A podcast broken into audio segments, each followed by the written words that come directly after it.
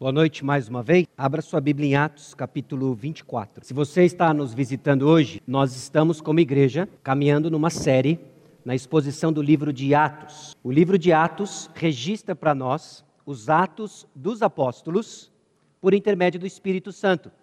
Nós vemos no livro de Atos o progresso dos atos do Espírito Santo por meio dos apóstolos.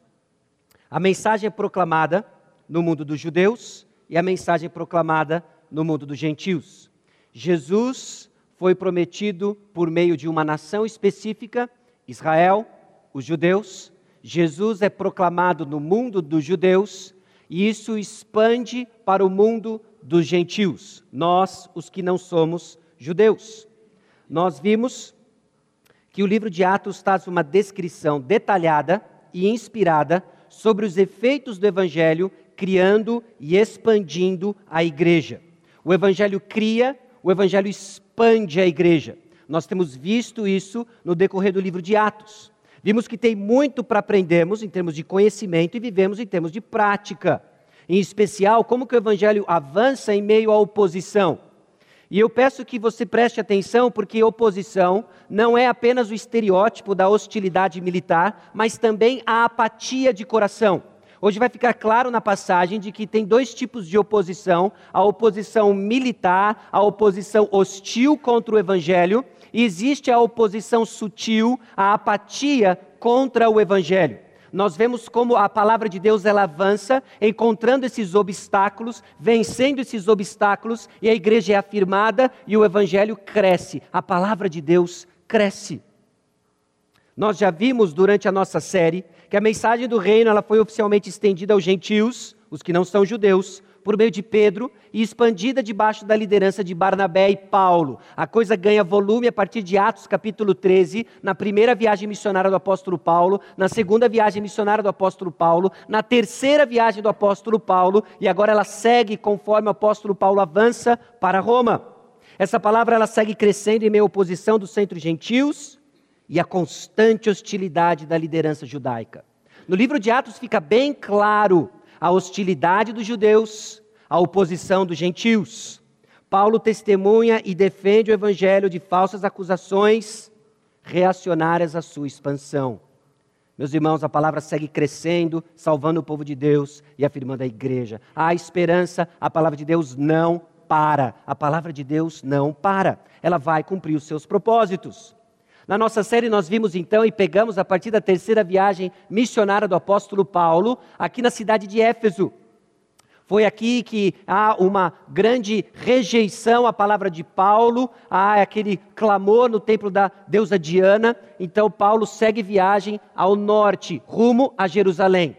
O fato dele ir ao norte para fazer aquela coleta financeira entre os cristãos gentios para auxílio dos cristãos judeus que passavam necessidade em função, inclusive, da perseguição que sofriam. Nós vimos que o apóstolo Paulo sofre uma oposição, fazendo mudar a rota, ao invés de seguir direto para Jerusalém, de passar mais uma vez em terra por meio do norte aqui da Ásia e depois ele para em Mileto, onde ele explica a sua filosofia ministerial, afirmando a igreja de Éfeso, onde ele encontra a liderança aqui em Mileto, segue para Jerusalém. Em Jerusalém ele sofre oposição. Nós vimos a viagem de Jerusalém até Cesareia, e o que se passa hoje, em Atos capítulo 24, nós estamos em Cesareia. Aqui que nós estamos em Cesareia, indo a Roma. Jerusalém domingo passado, e agora nós estamos aqui em Cesareia. A viagem do apóstolo Paulo, e até o final do livro de Atos agora, descreve para nós este trajeto rumo a Roma. O centro do império, da antiguidade, vai receber o evangelho por meio apóstolo, do apóstolo Paulo. E é curioso nessa série que a nossa visão, ela está moldada, ela é influenciada por aquilo que acontece na igreja primitiva em Atos capítulo 2. Uma igreja vive relevante em nossos dias, resgatando biblicamente a igreja de Atos 2. Isso faz com que nós olhemos para o livro de Atos atentos para as verdades do Evangelho que influenciaram as experiências da igreja primitiva, tanto de crescimento e maturidade, como de alertas e exortações. Meus irmãos, as experiências descritas no livro de Atos é documento inspirado pelo Espírito Santo dos alertas que nós, igreja, hoje, em 2016, devemos nos ater, assim como o encorajamento do crescimento e a maturidade da igreja para hoje nós, em 2016. A passagem de hoje, em particular, narra mais um encontro do apóstolo Paulo com os opositores do Evangelho. Vai se tornar uma constante, o apóstolo Paulo testemunhando do Senhor Jesus Cristo diante dos seus opositores. Esse encontro evidencia o poder transformador do Evangelho na vida do apóstolo Paulo, negligenciado pela cegueira religiosa dos judeus, hostilidade, e pela idolatria do coração do governador Félix, apatia. Paulo é o mensageiro que ilustra a transformação genuína do Evangelho. Por um lado, nós temos essa liderança judaica hostil às verdades do Evangelho, e desse lado aqui nós temos alguém receptivo às verdades do Evangelho, mas com o coração idólatra se tornando apático à transformação do Evangelho. Dois perigos que nós hoje podemos aprender em 2016, São José dos Campos, Vale do Paraíba, Estado de São Paulo, Brasil. Irmãos, nós corremos sempre dois riscos diante da apresentação do Evangelho. Por meio da nossa cegueira tradicional evangélica religiosa, perdemos as verdades essenciais do Evangelho, assim como, persuadido pelas verdades do Evangelho, diante da necessidade de arrependimento, sermos apáticos à transformação do Evangelho. E o apóstolo Paulo é aquele que ilustra o conhecimento profundo das verdades do Evangelho e uma vida transformada pelo Evangelho. Assim, a palavra de Deus cresce. E o título, então, para a nossa reflexão hoje, tão perto, mas tão longe. Tão perto, mas tão longe. Vire comigo Atos capítulo 24. Nós vamos ler o capítulo e ver o que o Espírito Santo nos direciona a entender dos perigos de estarmos tão perto e ao mesmo tempo tão longe. Atos 24, versículos 1 a 27. Cinco dias depois, desceu o sumo sacerdote Ananias com alguns anciãos e com certo orador chamado Tértulo os quais apresentaram ao governador Líbelo contra Paulo. Sendo este chamado, passou Tértulo a acusá-lo, dizendo: Excelentíssimo Félix, tendo nós, por teu intermédio, gozado de paz perene, e também por teu providente cuidado, se terem feito notáveis reformas em benefício deste povo, sempre por toda parte, isso reconhecemos com toda gratidão. Entretanto, para não te deter por longo tempo, rogo-te que, de conformidade com a tua clemência, nos atendas por um pouco. Porque, tendo nós verificado que este homem é uma peste e promove sedições entre os judeus esparsos por todo o mundo, sendo também o principal agitador da seita dos nazarenos, o qual também tentou profanar o templo, nós o prendemos com o intuito de julgá-lo segundo a nossa lei. Mas, sobrevindo o comandante Lísias, o arrebatou das nossas mãos com grande violência, ordenando com seus acusadores viessem à tua presença. Tu mesmo, examinando-o, poderás tomar conhecimento de todas as coisas de que nós o acusamos. Os judeus também concordaram na acusação, afirmando de que essas coisas eram assim. Paulo, tendo-lhe o governador feito sinal que falasse, respondeu: Sabendo que há muitos anos é juiz desta nação, sinto-me à vontade para me defender visto poderes verificar que não há mais de doze dias desde que subi a Jerusalém para adorar, e que não me acharam no templo discutindo com alguém, nem tampouco amotinando o povo, fosse nas sinagogas ou na cidade. Nem te podem provar as acusações que agora fazem contra mim.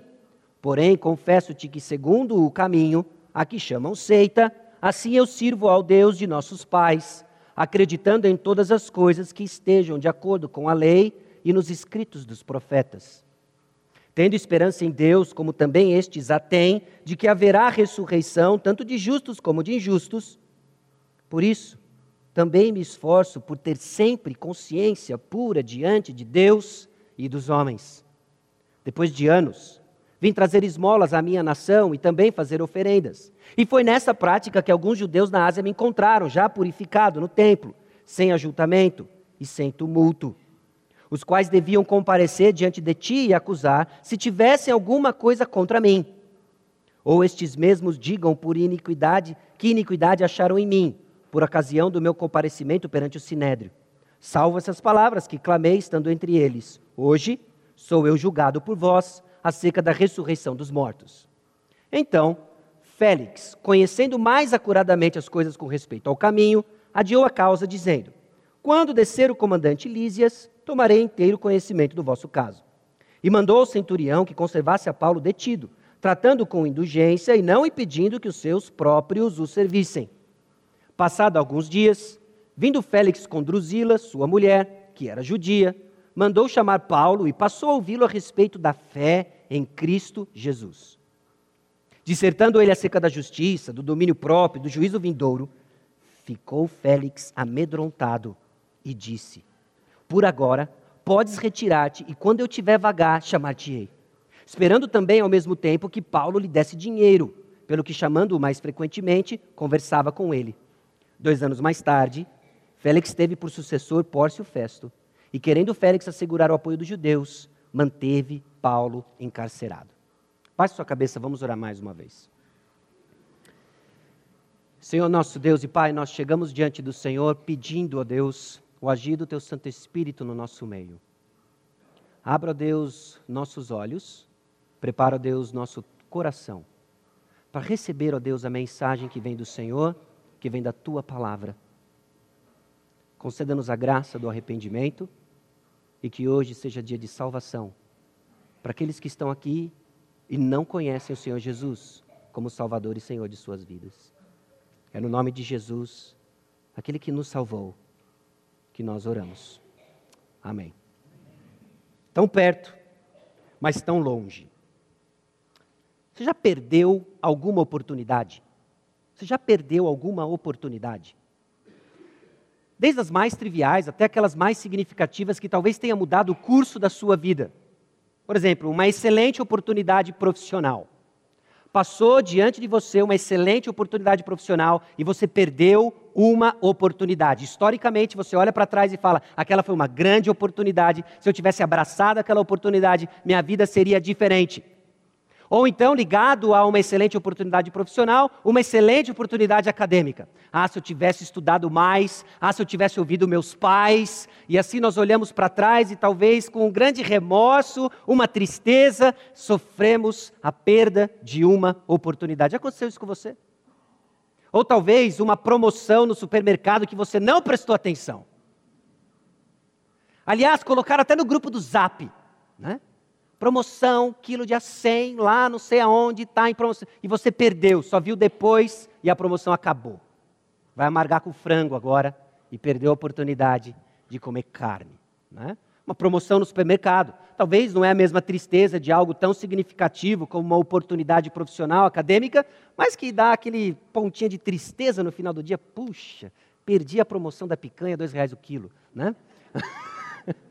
Ia ser um show de horror. Né? Eu acho que é graça de Deus que essa promoção não acontece, porque ia ser um show de horror. Né? Ou uma rentável oportunidade de negócio. Poxa, passou aqui Herbalife e eu perdi a oportunidade de vender Herbalife. Né? Ah, é horrível. Ainda mais quando estava tão perto e você perde uma oportunidade. Ninguém gosta de perder oportunidades. Aliás, eu acredito, inclusive, que essa é uma razão porque a gente fica tão ansioso você não quer perder oportunidades. Você não quer olhar para trás e dizer, eu perdi uma oportunidade. E aí o resultado é roer unhas. E você olha para o futuro com muita incerteza, porque você tem muito medo de perder oportunidades. A coisa é mais séria quando o que está em jogo envolve a eternidade. Irmãos, a coisa é mais séria quando o que está em jogo envolve a eternidade. E talvez parte do nosso desgosto de perder oportunidades seja uma pequena ilustração e leve ilustração do enorme desgosto de perder oportunidades que envolvem a sua eternidade. E o texto que nós lemos hoje nos informa sobre esse perigo nos alerta sobre a possibilidade de perdermos uma oportunidade. Talvez é assim que você se encontra hoje. Você entrou aqui bem de uma forma casual, você veio conhecer talvez uma igreja diferente, ou você já conhece há muito tempo a nossa igreja, frequenta e já conhece, já tem amigos aqui dentro, mas nunca parou para pensar que existem oportunidades oferecidas a você dominicalmente ou no contato com pessoas e você repetidamente tem recusado oportunidades que estão relacionadas à sua eternidade. Hoje é dia de salvação. Preste atenção. Preste atenção. O Evangelho é a mensagem de salvação para transformar sua vida por meio da fé em Jesus Cristo. Quando? Hoje. Não é amanhã, não é terça, é hoje. É hoje. Existe um aspecto da pregação do Evangelho que nos chama à urgência do arrependimento. Quando? Hoje. Hoje. Irmãos, o texto de hoje nos informa três pontos importantes que nós precisamos refletir diante da possibilidade de nos encontrarmos ou cegos em nossa religião evangélica, ou apáticos à transformação que a nossa fé exige no bom testemunho diante de Deus e dos homens.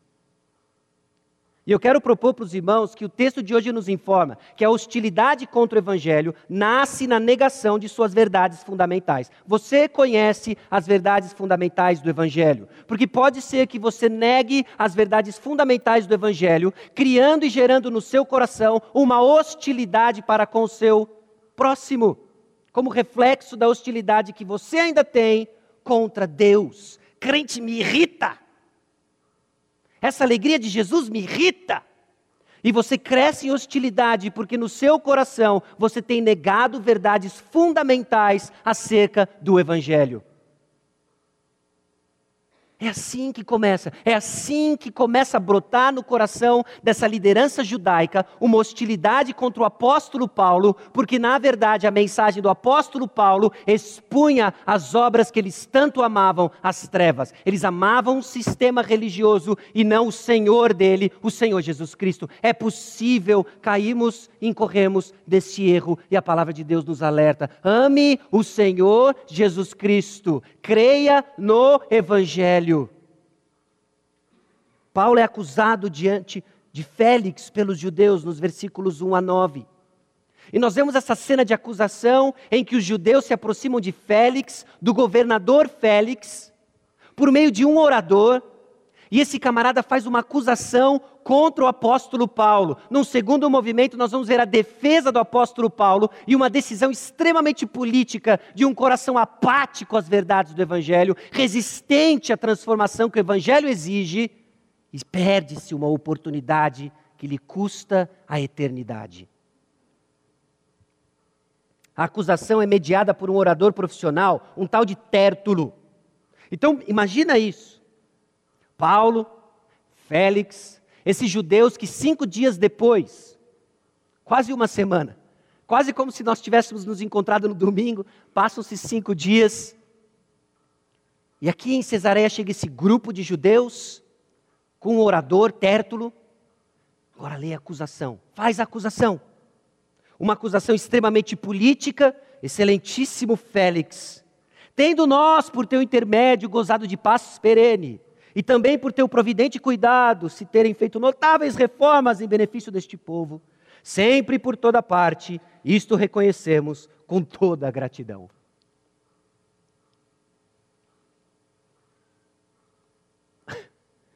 Será essa uma bajulação?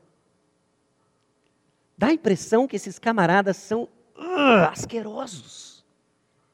Mas parte dessa acusação aqui de Tértulo, dos judeus por meio de Tértulo, tem a ver com o tom que ele vai acusar o apóstolo Paulo. Ele clama Tértulo, ele, ele clama Félix a prestar atenção nos feitos em que ele promove. Mas Félix não era conhecido por isso.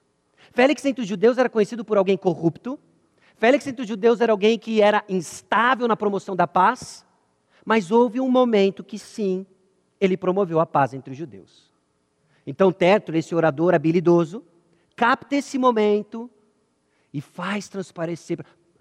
Félix, você é um governador que promove paz. E este camarada é um agitador. Promova a paz. Como? Colocando a cabeça dele dentro de um, em cima de um prato. É isso.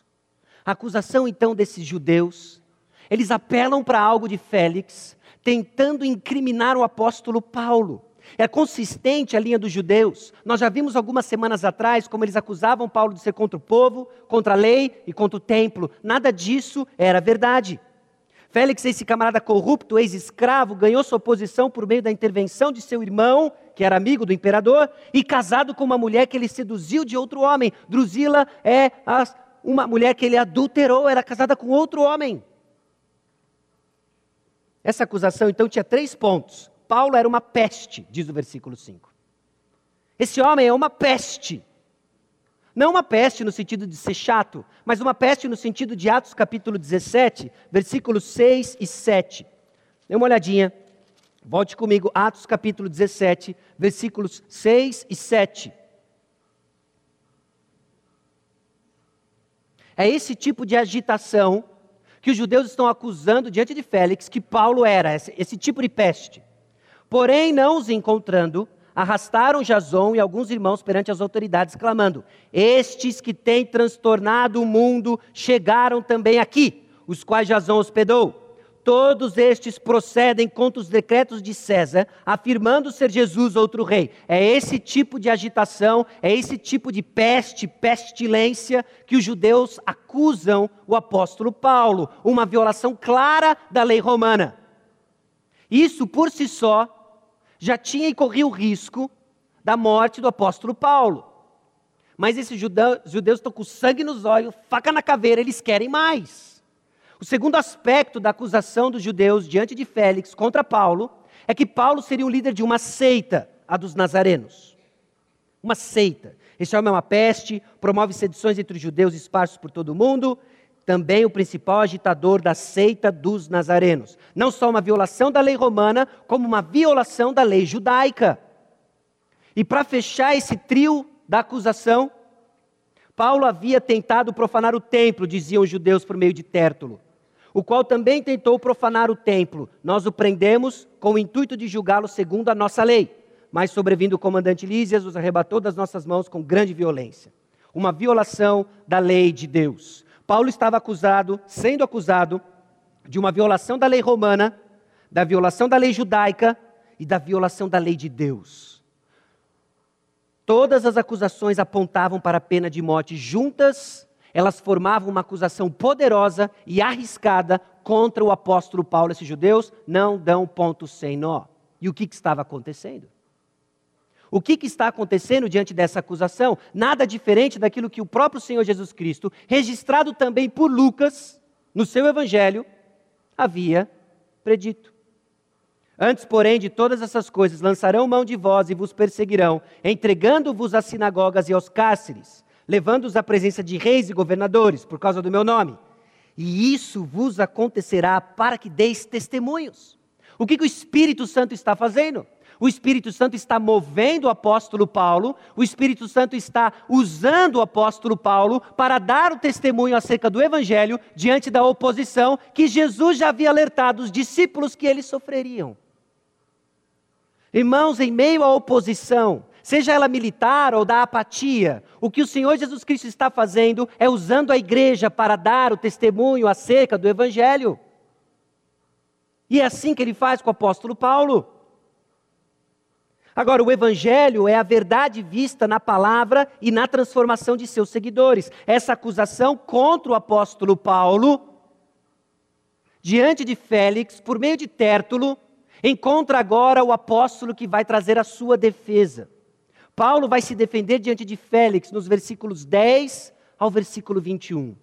Essas acusações, elas eram falsas, consistentemente falsas. Os judeus eram consistentes em sua acusação, dizendo que o apóstolo Paulo era contra a lei, contra o povo, contra o templo. E elas eram consistentemente falsas. Elas eram consistentemente falsas. Quando, na presença de alguma testemunha, essa testemunha era comprada, essa testemunha não era real, ela era desonesta. Capítulo 21, versículos 27 a 29.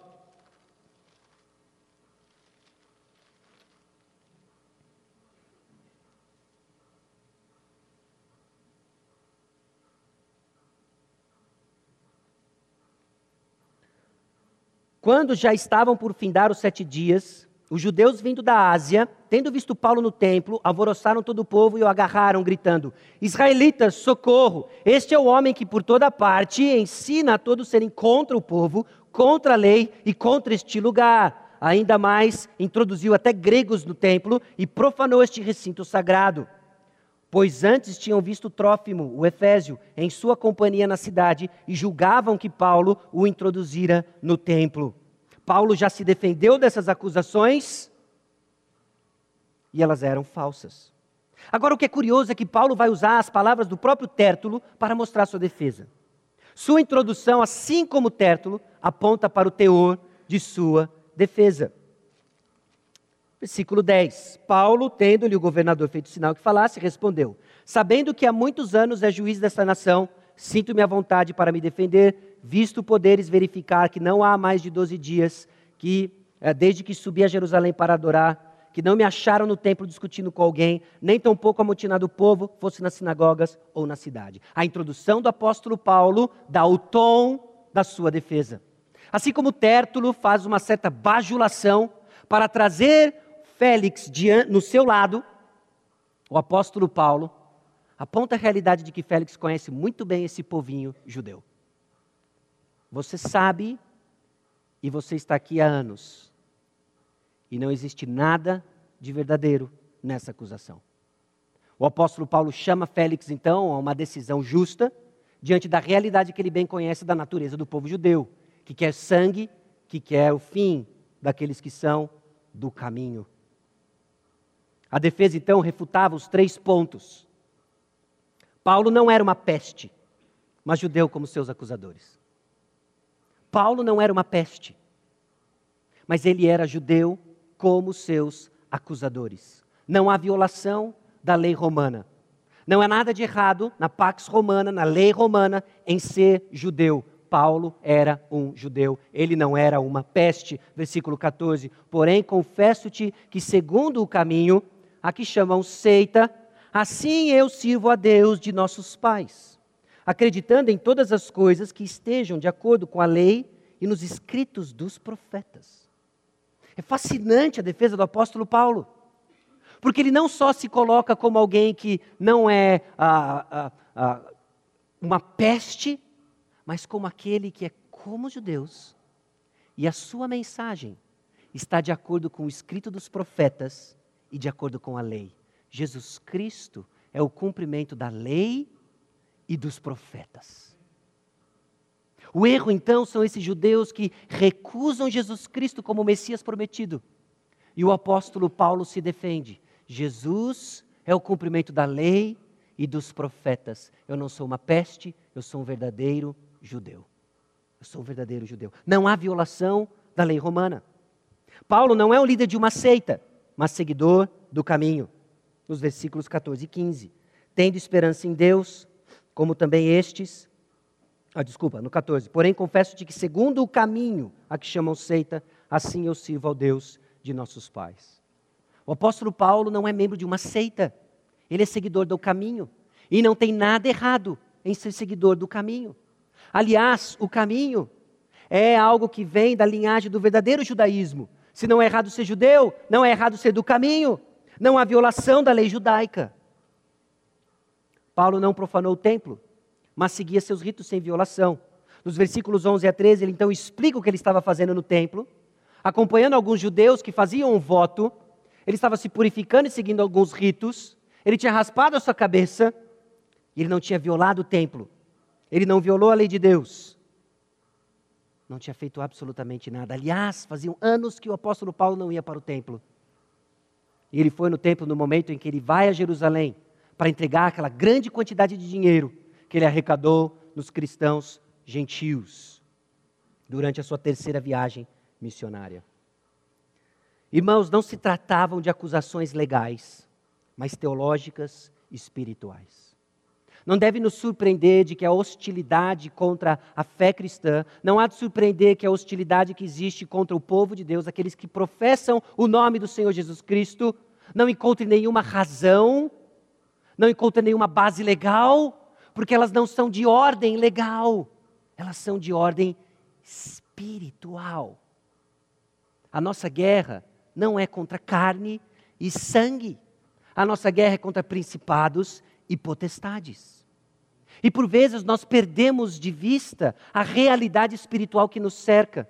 Nós entramos numa familiaridade com o Evangelho, distantes talvez de uma perseguição militar, hostil e física contra nós, que professam o caminho, Jesus Cristo, e esquecemos que há uma perseguição espiritual das ideias que fundamentam o Evangelho, do poder da ressurreição. Existe uma tentativa de abafar a mensagem que nós carregamos, existe a tentativa de tirar do seu coração a verdade que você um dia abraçou ou que está sendo exposto. Talvez você já está aqui há algum tempo sendo ah, exposto às verdades do Evangelho. Eu vou dizer para você o que está acontecendo neste exato momento: uma guerra de ordem espiritual. A mensagem do Evangelho está sendo semeada, a mensagem do Evangelho está sendo jogada. E você pode ter certeza de que existe um exército espiritual tentando arrebatá-la do seu coração. Por isso é necessário, meus irmãos, as armas espirituais da guerra: a oração, e orarmos para que o Senhor nos preserve, e orar para que o Senhor preserve aqueles que estão uh, recebendo a mensagem do Evangelho, aqueles que estão nascendo, aqueles que estão brotando no nosso meio. Que as ervas daninhas desse mundo, de que a tentativa de Satanás de arrebatar do coração não encontre sucesso aqui, porque nós estamos orando, estamos em guerra, o Evangelho está sendo pregado. Então escute a palavra de Deus porque o Evangelho é verdade vista na palavra de Deus e na transformação dos seus seguidores. O apóstolo Paulo não só cria na verdade de Deus, tinha consciência pura diante de Deus, mas ele tinha evidências de uma vida transformada e uma consciência pura diante dos homens. Diante dos homens. Paulo mostra então evidências de uma fé genuína, consciência pura diante de Deus e dos homens. Diante da refutação das acusações, então, o julgamento deveria cessar. De acordo com as leis do Império Romano, uma vez que a acusação é feita e ela é refutada, de acordo com o apóstolo Paulo, o julgamento deveria cessar. Félix, diante disso e diante inclusive da carta mandada pelo comandante Lísias, ele deveria então soltar o apóstolo Paulo.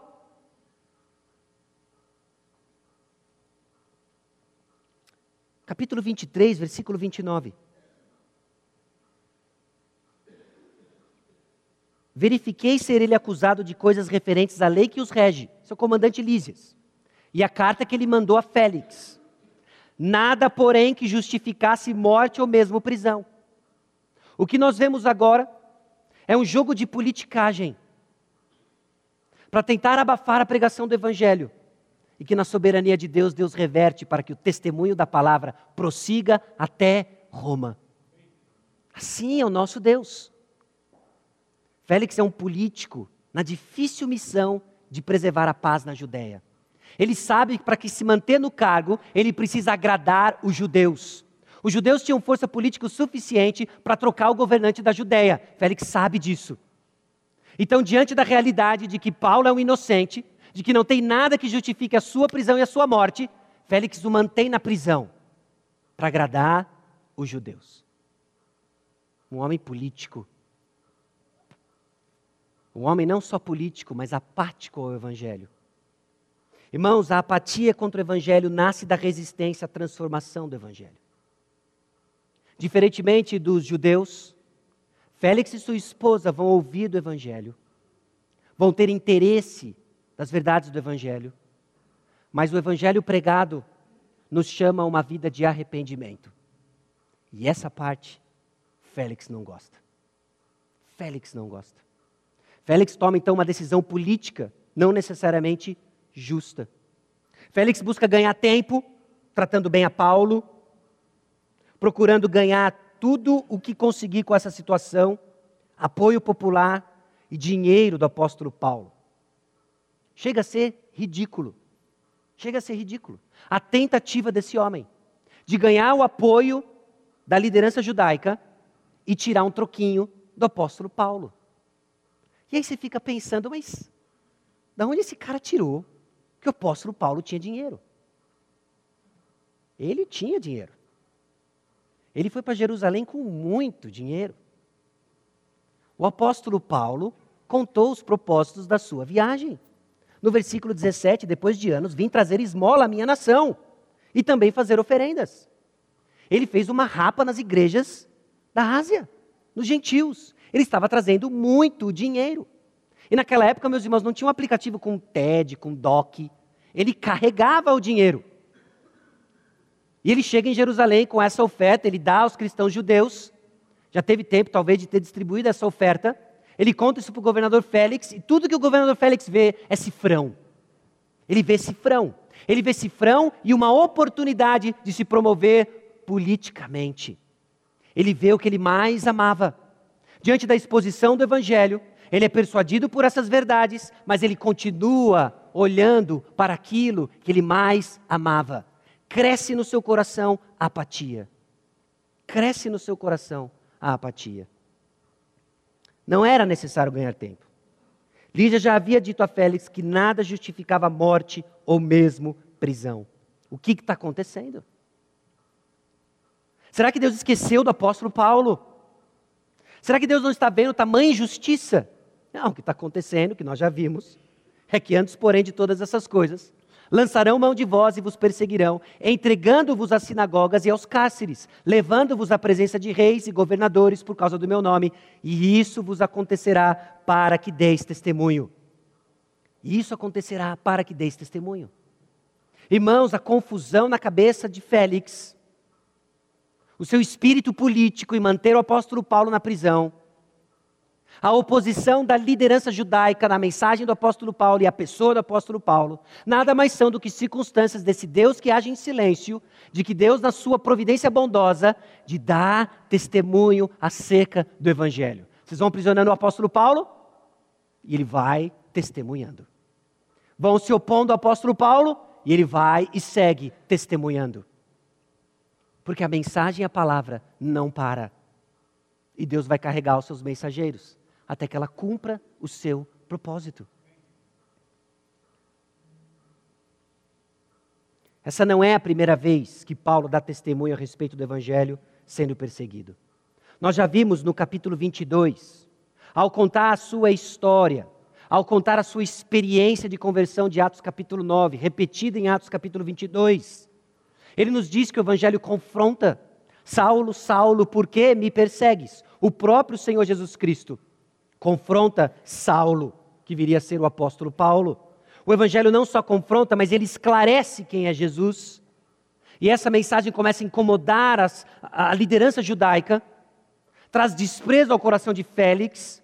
O Evangelho esclarece quem é Jesus. O Evangelho expõe as trevas. E o Evangelho traz arrependimento. De perseguidor, o apóstolo Paulo passa a ser perseguido. De inquisidor a missionário. Esse homem é transformado diante dos olhos de homens.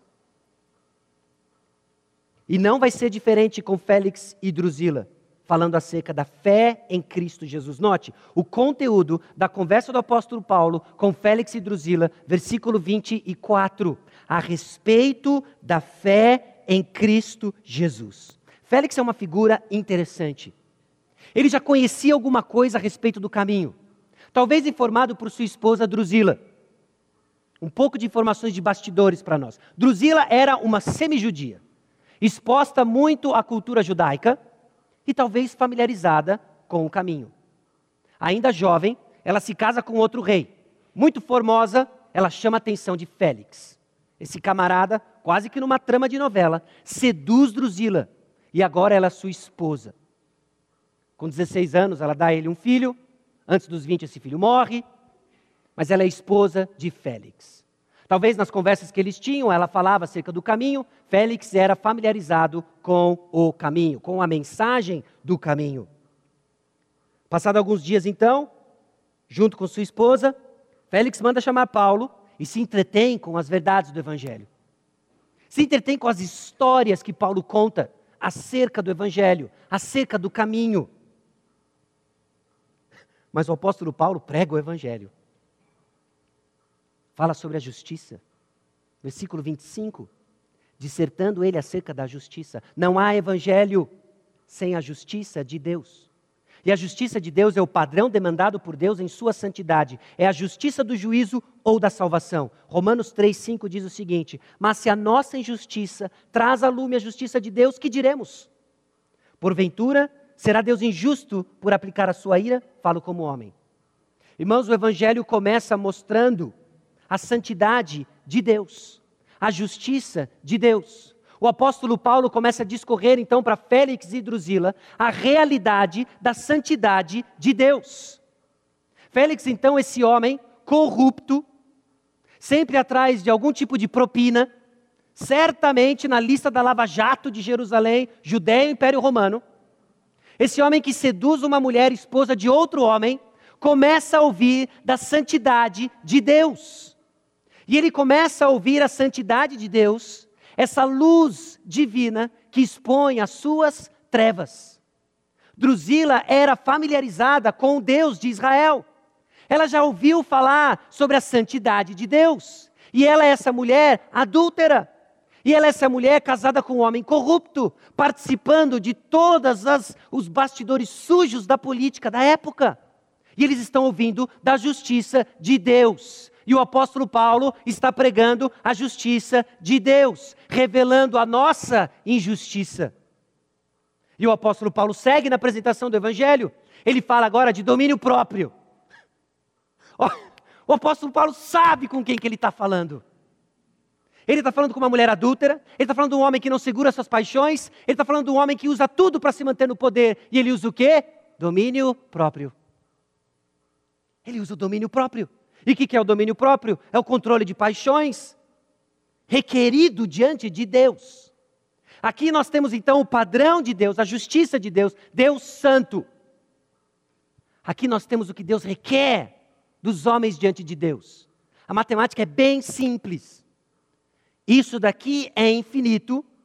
O que ele requer é de acordo com esse padrão, e quem nós somos está muito aquém de quem deveríamos ser. Qual é o resultado disso? Juízo vindouro. Juízo vindouro. O resultado de não ter o que é requerido diante do padrão de Deus. O apóstolo Paulo usa apenas um aspecto do que é requerido diante de Deus, domínio próprio, Félix falha, Drusila falha, nós falhamos, eu e você falhamos, nesse e em todos os quesitos da lei. Estamos aquém da santidade de Deus. Qual deve ser a nossa reação quando nós entendemos isso? A mesma de Félix. Félix ficou amedrontado e deu um perdido. Quando ele escuta o padrão de Deus, quando ele escuta o que lhe é requerido, e quando ele escuta do juízo vindouro, ele fica com medo e ele dá um perdido. Vamos fazer o seguinte: vamos parar por aqui, volta lá para os seus aposentos, e quando eu quiser saber de novo, eu te chamo. Eu te chamo. Félix dá um perdido. Ele tem a oportunidade de ouvir o apóstolo Paulo por dois anos. Dois anos.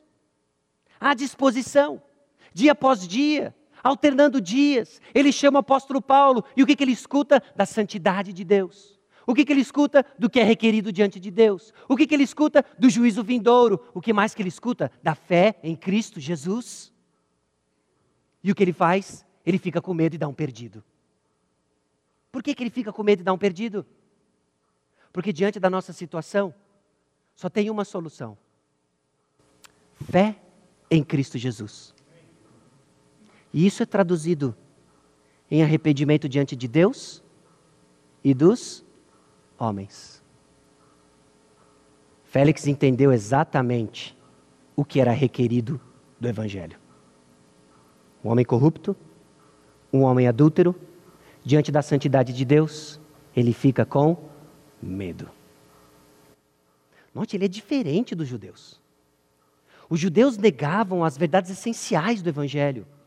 Eles não entenderam que Jesus é o cumprimento da lei, é em Jesus que nós somos povo, que Jesus é o cumprimento do tempo. Eles não entenderam nada.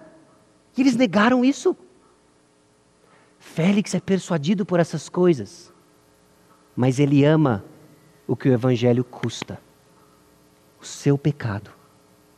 O que você mais ama, Paulo está chamando Félix a se arrepender. Morreu de medo e deu um perdido. E deu um perdido. Jesus é o rei prometido. Félix e Drusila deveriam se arrepender, não apenas se admirarem com o Evangelho. E é possível, eu temo que isso esteja acontecendo com alguns de nós aqui, de que você é alguém admirado pelo Evangelho, de que você é alguém até amigo do Evangelho, mas que você não abre mão do seu pecado de estimação, Porque o Evangelho chama você a se arrepender dele hoje. Atos capítulo 20 e 21, nós vemos que a mensagem do arrependimento sempre esteve presente na proclamação do Evangelho, testificando tanto a judeus como a gregos o arrependimento para com Deus e a fé em nosso Senhor Jesus Cristo. Atos 26, 20.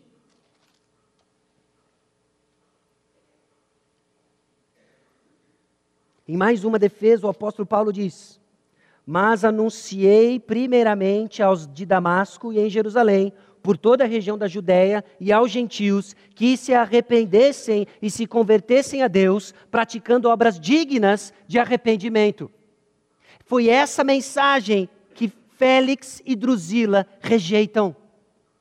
Eles acharam o máximo que Jesus é Salvador, eles acharam o máximo a justiça de Deus. Eles acharam o máximo o fato de que Deus se encarnou e habitou entre nós e morreu no nosso lugar. Mas esse negócio de arrependimento de forma digna da mensagem, nós vamos dar um perdido.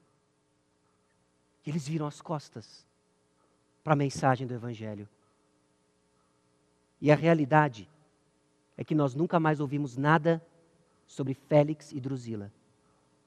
E ao que tudo indica, eles estão longe, muito longe do Senhor Jesus Cristo. Nas profundezas do inferno, distante daquele que é o Salvador. Dois anos, eles ouviram o Evangelho. Dois anos, eles rejeitaram o Evangelho e toda a eternidade longe do Salvador Jesus Cristo. estavam tão perto, mas tão longe. E note que eles ouviram Paulo. A questão não é se você ouve ou não a mensagem. Viram e atestaram a veracidade dos fatos. Era óbvio que Paulo era inocente. Eles viram os efeitos do evangelho na vida de alguém. Eles sentiram até medo do juízo final. Mas ao que tudo indica, morreram e estão passando a eternidade longe do Salvador que ouviram da boca de Paulo e viram na vida do apóstolo. E você? E você? Por que resistir? Eis agora o tempo sobremodo oportuno, eis agora o dia da salvação. Porque depois, sou muito jovem, eu não me sinto pronto para ir até Jesus. Ou talvez você tem entendido o Evangelho. E você sabe que vai custar. Talvez custe a sua tradição. Puxa, o primeiro evangélico na família. Que meu avô diria? Que meus pais vão dizer? Talvez vai custar a você prioridades. Talvez custe a você sonhos. Mas eu te pergunto: o que pode ser mais valioso do que o Senhor Jesus Cristo? Olhar apenas o que você vai perder, sem olhar quem você vai ganhar, pode custar a sua alma. De fato, seguir a Jesus tem um preço. Mas o preço maior já foi pago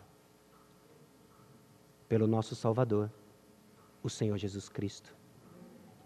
Fé genuína em Cristo Jesus envolve uma mudança de lealdade e mudanças de comportamento e prioridades.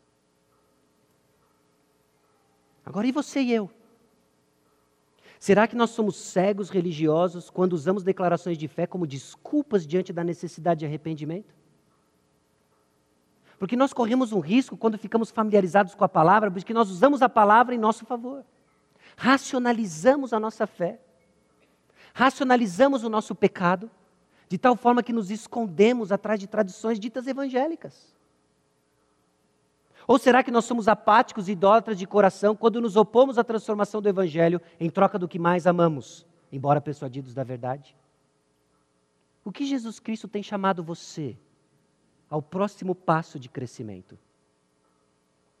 Pode ser essa apatia que tem dominado o seu coração, que impede passos concretos de crescimento espiritual. Bom, talvez de fato você abraçou a fé em Jesus Cristo, você já deu os primeiros passos de obediência, você é alguém batizado. Ao que tudo indica, você é um cristão genuíno, mas patinando no mesmo padrão de pecado. Apatia no seu coração. Ouvindo do Evangelho, ouvindo os custos do Evangelho, mas você ainda ama alguém, você ainda ama algo mais do que Jesus Cristo. Cuidado. Atos 17, 32. Uma reação triste àqueles que ouviram o Evangelho. Quando ouviram falar de ressurreição de mortos, uns escarneceram e outros disseram: A respeito disso, te ouviremos noutra ocasião. Não dê um perdido naquilo que pode custar sua perdição eterna. Escute o Senhor Jesus Cristo. Hoje é dia de salvação. E nós, Igreja Batista Maranata, meus irmãos, o apóstolo Paulo repete, não é a primeira vez que aparece isso em seu testemunho, de que o Evangelho nos chama a uma postura diante de Deus e diante dos homens. Diante de Deus, aceitamos Sua justiça, seu padrão e seu sacrifício em nosso favor.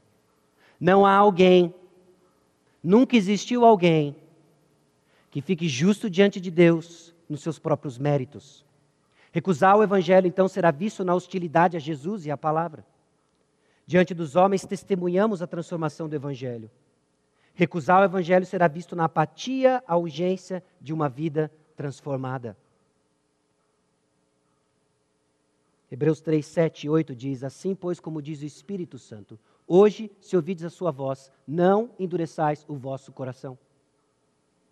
Porque se vivemos deliberadamente em pecado, depois de termos recebido o pleno conhecimento da verdade, já não resta sacrifício pelos pecados. Pelo contrário, certa expectação horrível de juízo e fogo vingador prestes a consumir os adversários.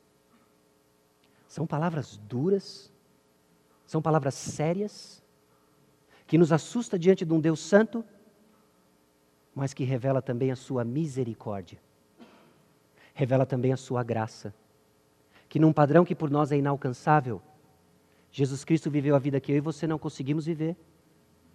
Jesus Cristo, o nosso Salvador, se fez homem, viveu as experiências que eu e você vivemos, mas sem pecado. Tornou-se então nosso substituto perfeito na cruz do Calvário viveu a morte que eu e você não conseguimos viver, para morrer a morte que eu e você deveríamos ter, para nos dar a esperança que eu e você não podemos passar sem ter. Jesus Cristo é o nosso Salvador. Justificados então diante de Deus na sua obra perfeita na cruz do Calvário. Nós seguimos justificados diante dos homens no poder da ressurreição. É possível vencer o pecado no poder da ressurreição. Nós temos tudo em Cristo Jesus. Hoje é dia de salvação. Abaixe sua cabeça, vamos orar. Senhor nosso Deus e Pai,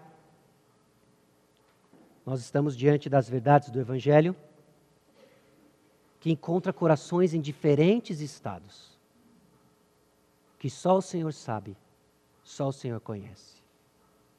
Confronta a Deus aqueles que estão familiarizados com o Evangelho, mas persistem em amar mais o seu pecado do que o Salvador.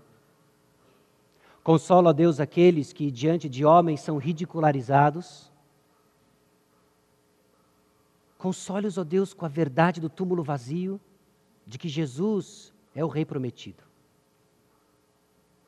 Eu peço a Deus que essa verdade do Evangelho encontre corações prontos para germinar e dar muito fruto, visto numa vida de transformação, visto a Deus na rendição diante do padrão estabelecido por Deus, que foi cumprido em Jesus, que nós recebemos como Salvador, como substituto, como esperança. E agora, Deus, caminhamos numa nova vida aprendendo cada passo que é uma vida de constante arrependimento, deixando aquilo que não se parece com Cristo e nos revestimos do novo homem, o Senhor Jesus Cristo. Preserva-nos, ó Deus, na verdade. Aflige, ó Deus, os confortados em seu pecado.